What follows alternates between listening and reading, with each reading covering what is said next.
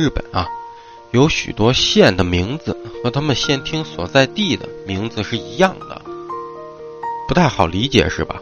用咱们中国人的话说呢，就是省和省会的名字是一样的。中国国内其实并不常见，但日本却很多，比如冈山县的冈山市，广岛县的广岛市，鸟取县的鸟取市，这个。高知县的高知市，熊本县的熊本市，还有和歌山县的和歌山市等等等等。主要的原因呢，就是因为明治政府在初期的废藩置县变革所造成的。政府为了取缔各地藩国的政治自主权，重新统一并且划分了行政区域，所以呢，别看。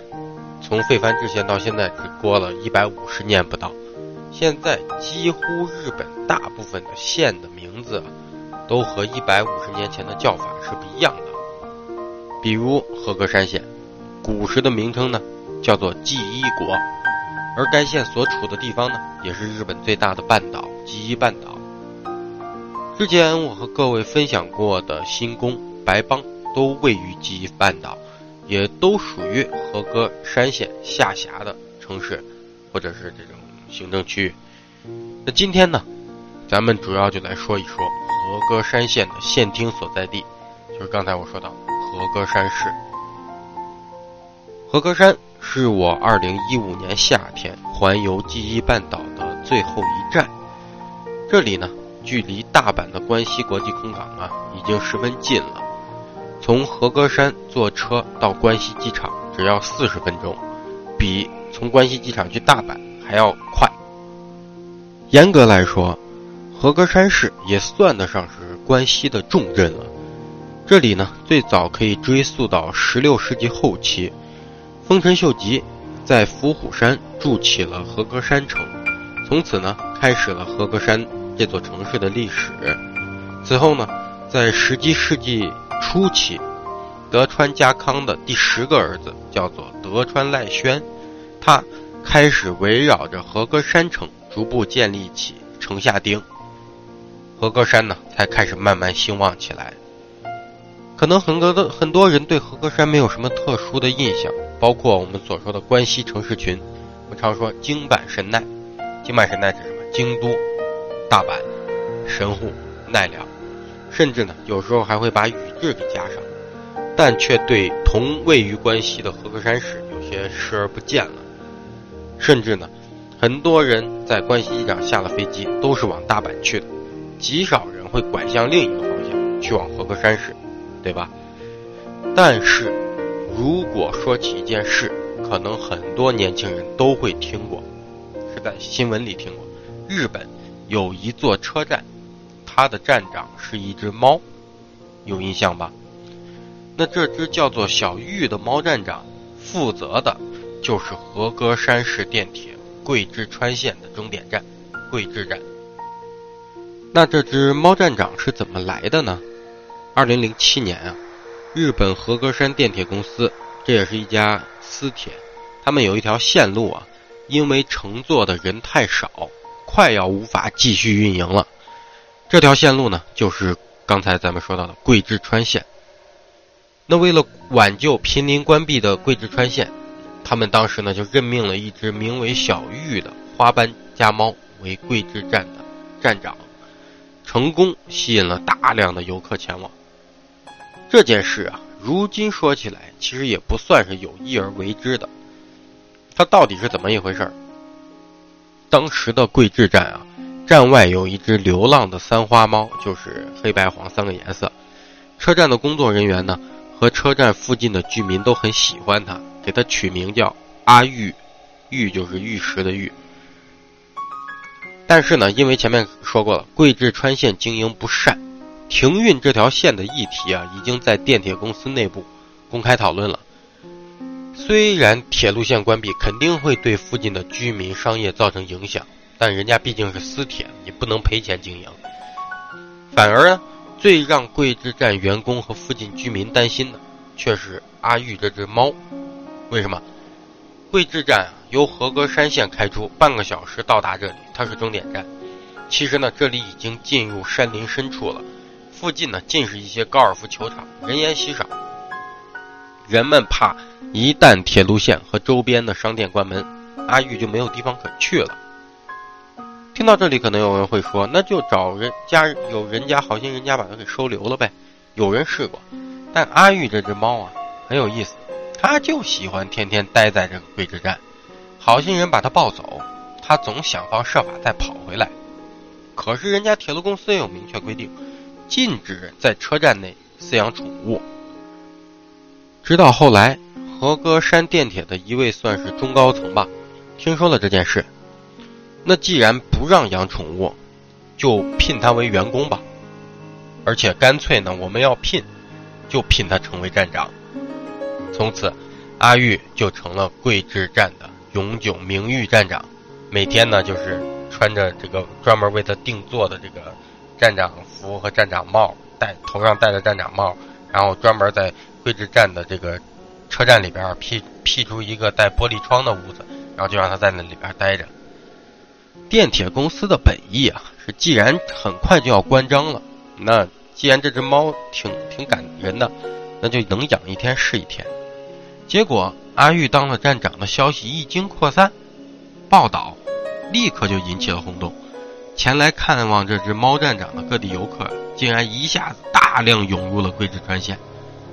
后来呢，为了吸引更多的游客。和格山电力铁路公司干脆将车站的房屋翻新进行整修，变成了一个猫头的形状。从此呢，算是经过这件事儿挽救了岌岌可危的这个桂枝川线，一直到现在，桂枝川线一直还保留着没有停运。不过呢，就在我二零一五年八月初啊，我来到和歌山市的一个月前，六月底。和歌山电铁官方发布了讣告：和歌山电铁株式会社社长代理超级站长阿玉啊，于六月二十二日因病离世，享年十六岁。也就是说，我来之前一个月，小玉死了。如今呢，代理小玉职务的是一只叫做二玉的猫，和它一样也是三花的。如果各位有机会以后来到和歌山时，你在和歌山的。车站站内，你就能够看到挂着各种各样猫站长的宣传画，就是说的这个阿玉和这条桂枝川线。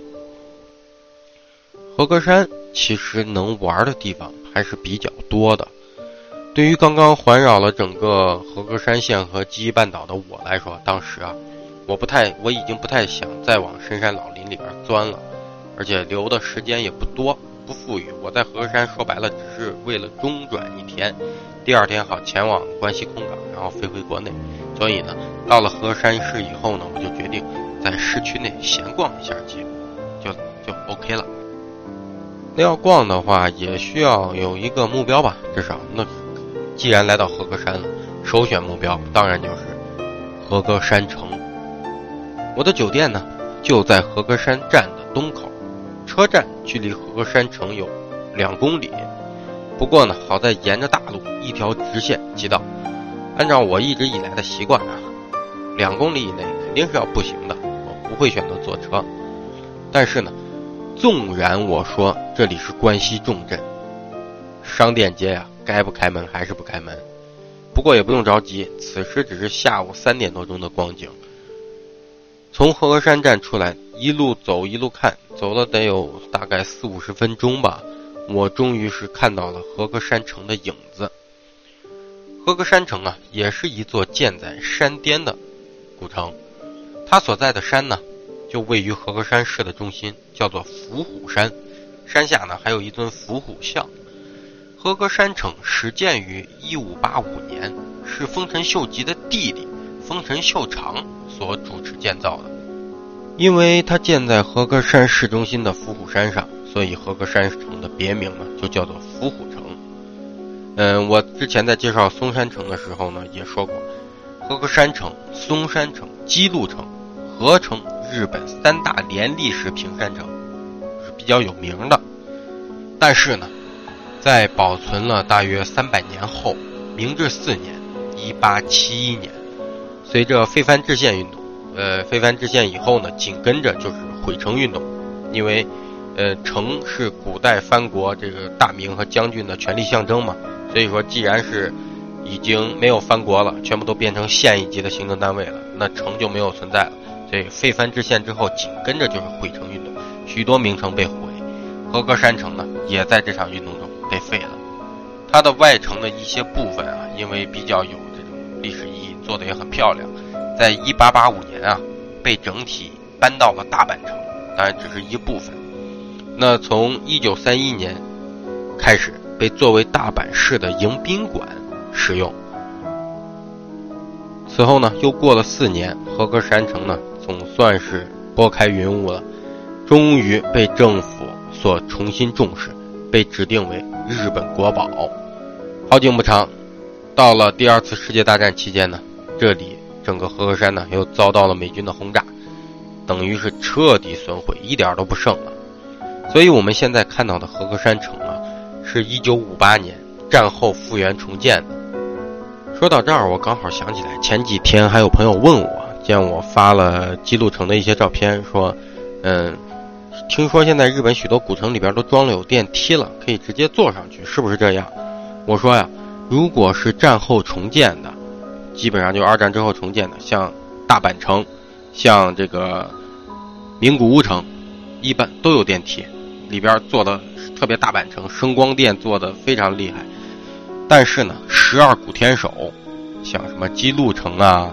像什么松山城啊，都不会给你装电梯，不会破坏性的装电梯。它城的结构本身人家就是纯木质的，给你装个电梯那叫破坏性改建。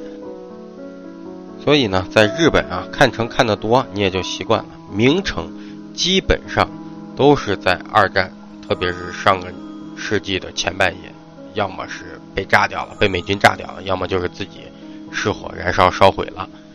而且呢，当时战后啊，日本百废待兴，很多城市都被毁了，谁还来修古城啊？许多的古城也是因为实在拿不出资金来修复。但是呢，很多日本的社会各界人士，特别是商界，给予了非常大的帮助。和歌山城的重建啊，就完全得力于和歌山县出身的谁呢？松下幸之助，他援建了大量的资金。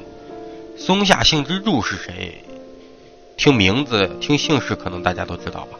就是松下电器的创始人。上到和歌山城的天守阁呀，你能一览整座和歌山市的全貌。远处的纪之川以及和歌山港尽收眼底。和歌山市呢，处于大阪湾的交通要冲，除了我们刚才说过的这个桂之川、桂之站和猫站长，和歌山市。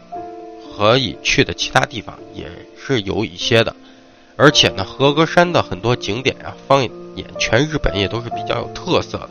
我举例两个地方啊，一呢是位于和歌山市也有南海电车，南海电车就是从和歌山到大阪，途经关西空港这一段，位于和歌山市内南海加泰县的加泰港，这是一座小的渔港。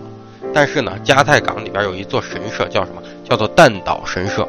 这间神社供奉了约两万个日本的那种人偶娃娃，就是我们经常在日本恐怖片里边见那种会自己活的就那种人偶娃娃。这在全日本呢都是独一份的。不过我建议好奇的朋友啊，尽量不要在傍晚的时候去到这个弹岛神社，你一定会感觉很诡异。还有一处呢。就是位于加代港外面海湾里有一个岛，叫做冲之岛，上面有着许多古时候的炮台和遗迹。据说呢，还曾经驻扎过军队，还有监狱之类的。在有些攻略里边呢，也会把这个冲之岛啊称作为监狱岛，作为，嗯，特别是我进过这个和歌山的这个官方旅游网站，冲之岛就是他们和歌山市观光的一个算是主推的地方吧。此外，包括那个和歌山市还有一个很有名的黑潮市场，吃海鲜的。我之前也提到过，这个和歌山的拉面呀，也是自成一派，他会在这个拉面里边放香葱，这在你日本其他地方吃拉面你是吃不到的。呃，等我从和歌山城回来时，回到车站啊，已经是天黑了，各类店家呢也都开了门，我开始要去觅食了。虽然店都开门，但街上依然行人很少。许多居酒屋从外面看进去，也就是稀稀拉拉的坐了没几个人，也不知道和歌山人晚上都藏到哪儿去了。总之呢，这次的和歌山之行啊，我只能算是路过。如果将来有机会，我认为和歌山还是值得去认真玩上两天的。严格说呢，和歌山的旅游资源呢，我刚才一直说多，但从真正意义上来讲，比如说和东京。和京都和奈良的旅游资源不，和歌山市啊，我只说市不是县，它的旅游资源不算是非常丰富，但是有特色的地方还是不少的，包括我刚才说过的什么黑潮市场啊、贵之川县呀、什么加泰港这些等地，都是值得一去的。这座城市啊，相对有些冷清，但是呢，却是距离大阪关西国际机场最近的大城。如果你想躲开人潮，找个清静的地方，慢慢的随性去逛上一两天，再去那么一两个你觉得很有特色的景点儿，和歌山市绝对是个不错的选择。更何况，如果你真的来到了和歌山市，你还可以多坐上一会儿车，去上白邦，去体验一下西日本最有名的白色沙滩，还有日本三大古泉，何乐而不为呢？